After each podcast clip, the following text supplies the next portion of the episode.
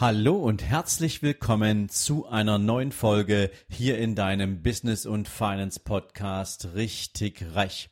Heute gibt's für dich einen Business-Tipp.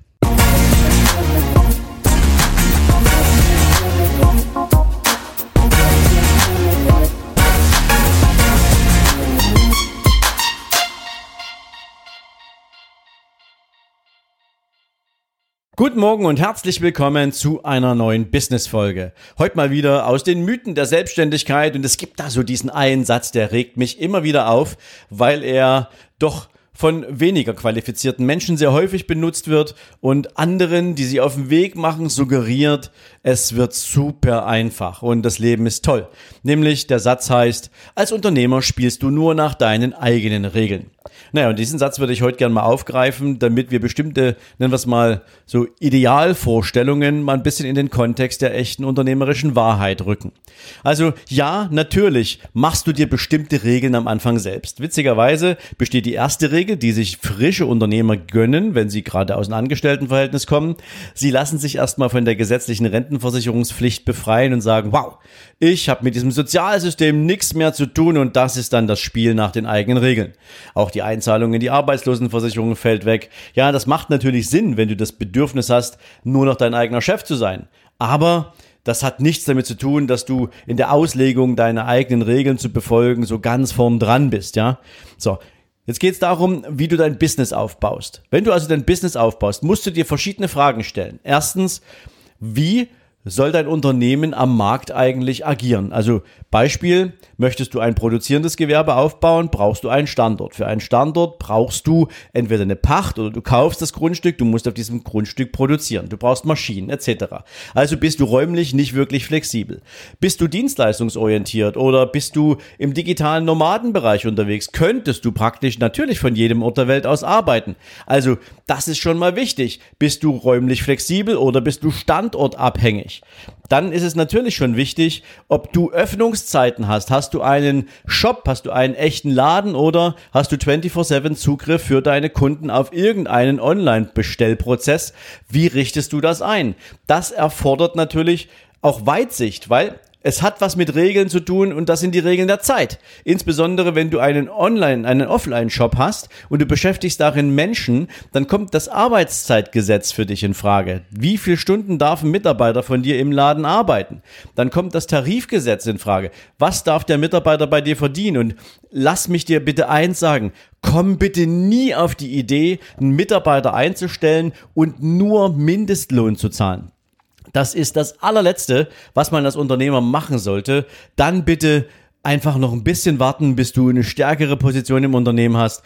Was das Thema Einkommen betrifft, dann kannst du dir einen guten Mitarbeiter einkaufen, aber strafe das Know-how von Menschen nicht mit einem geringen Einkommen. Noch schlimmer ist übrigens 450 Euro Jobs. Es ist zwar nett, wenn man irgendwie Hilfe kriegt von jemandem, der bereit ist, für 450 Euro im Monat irgendwie so einen Job zu machen, aber das hat nichts mit Wertschätzung gegenüber dem Menschen zu tun, der dich hier unterstützen soll. Das ist aber bloß mal eine Randbemerkung von mir an der Stelle.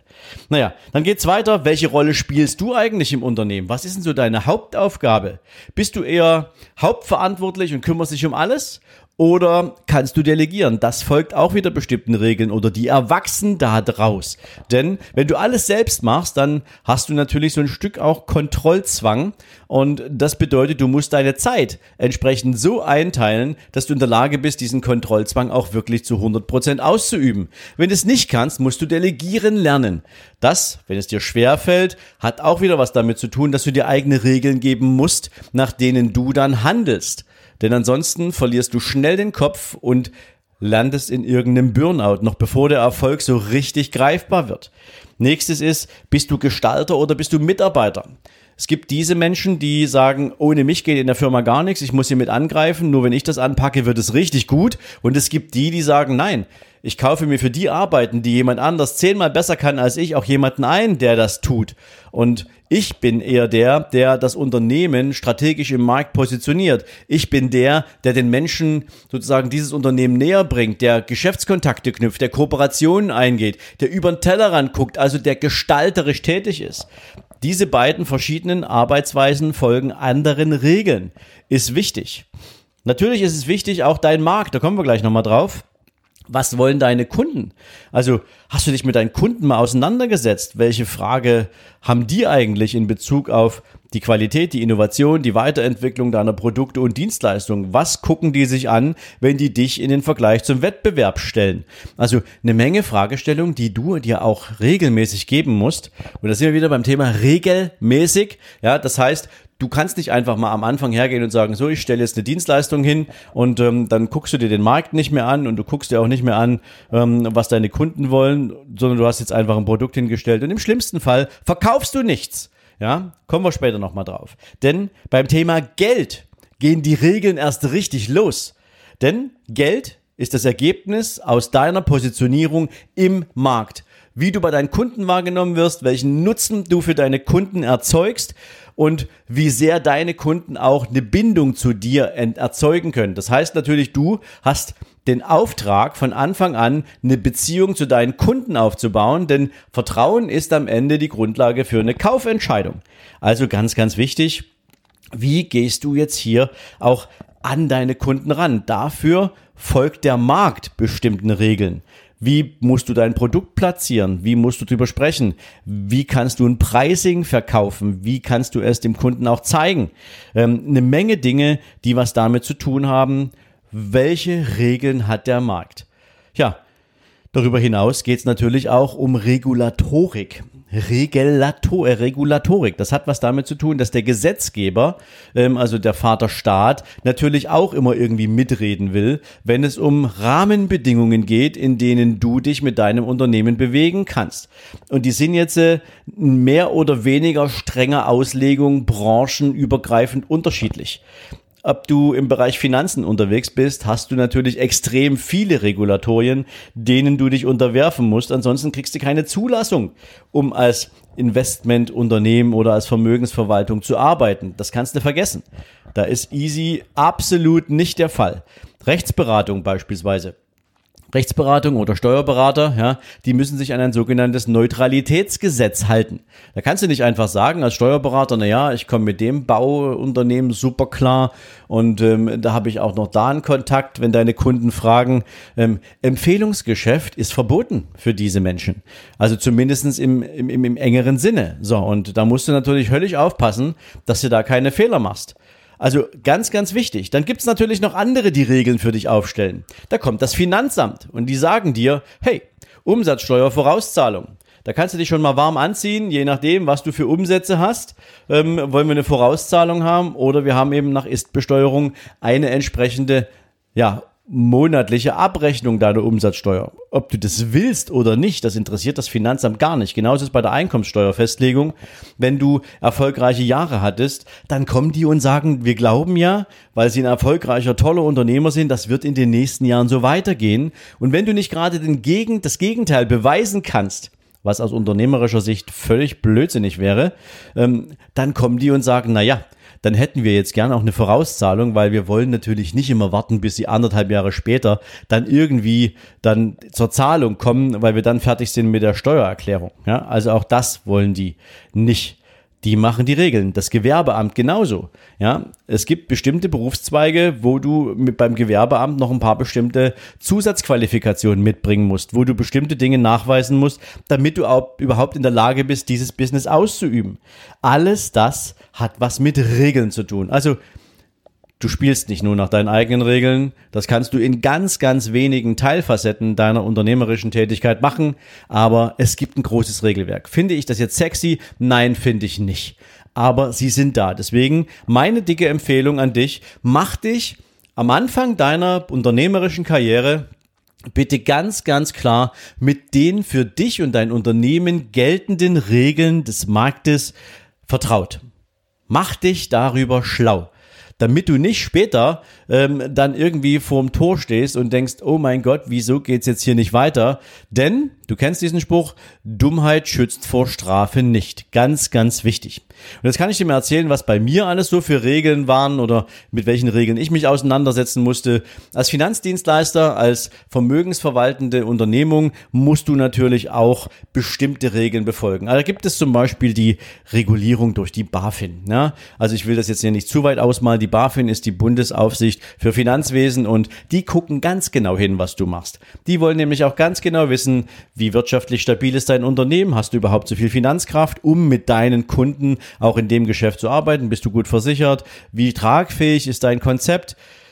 Darüber hinaus, mit was für Kunden sprichst du? Wie dokumentierst du die Gespräche? Haben die Kunden ausreichend Zeit für eine Entscheidung? Oder wenn nicht, dann wie übernimmst du im Prinzip die Kundenentscheidung? Durch welches Vertragswerk ist das geregelt? Was sagt der Wirtschaftsprüfer dazu?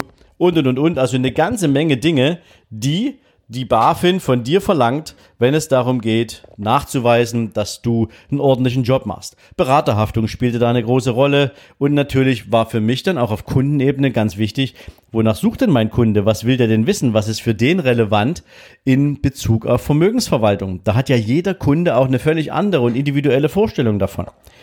Darüber hinaus, was sagt denn die Rechtslage eigentlich über Vermögensverwaltung in Deutschland? In welchen Regeln, also in welchen Möglichkeiten können wir uns bewegen, auch wenn es darum geht, zum Beispiel Investitionen im Ausland vorzunehmen, etc.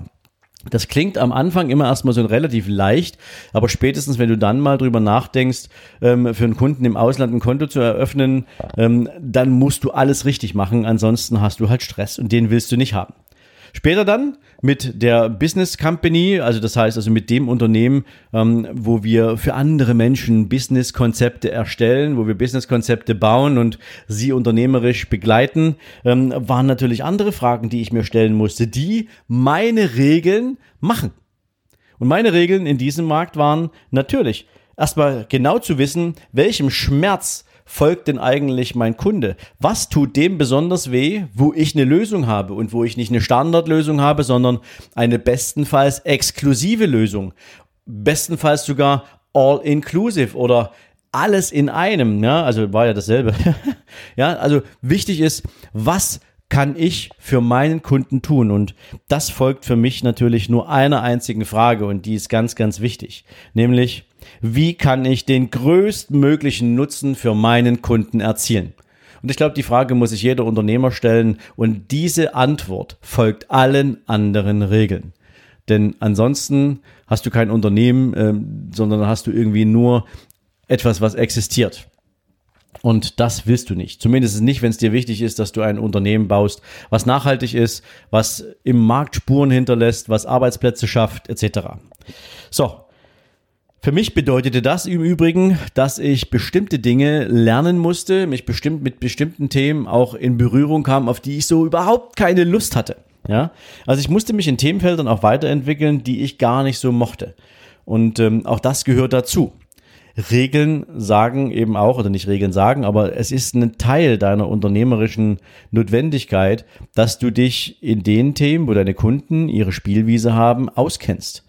Und ähm, das muss jetzt nicht zwingend was mit den Dingen zu tun haben, wo du Lösungen anbietest, sondern es muss was damit zu tun haben, dass du das Geschäftsmodell deiner Kunden verstehen kannst. Und nicht alles davon ist sexy, was du da lernen willst oder musst, weil du vielleicht sagst, also als Privatperson interessiert mich das Thema überhaupt nicht, aber für meinen Kunden ist das elementar und wichtig, weil es ist sein Geschäftsmodell, also musst du lernen und du musst da eintauchen.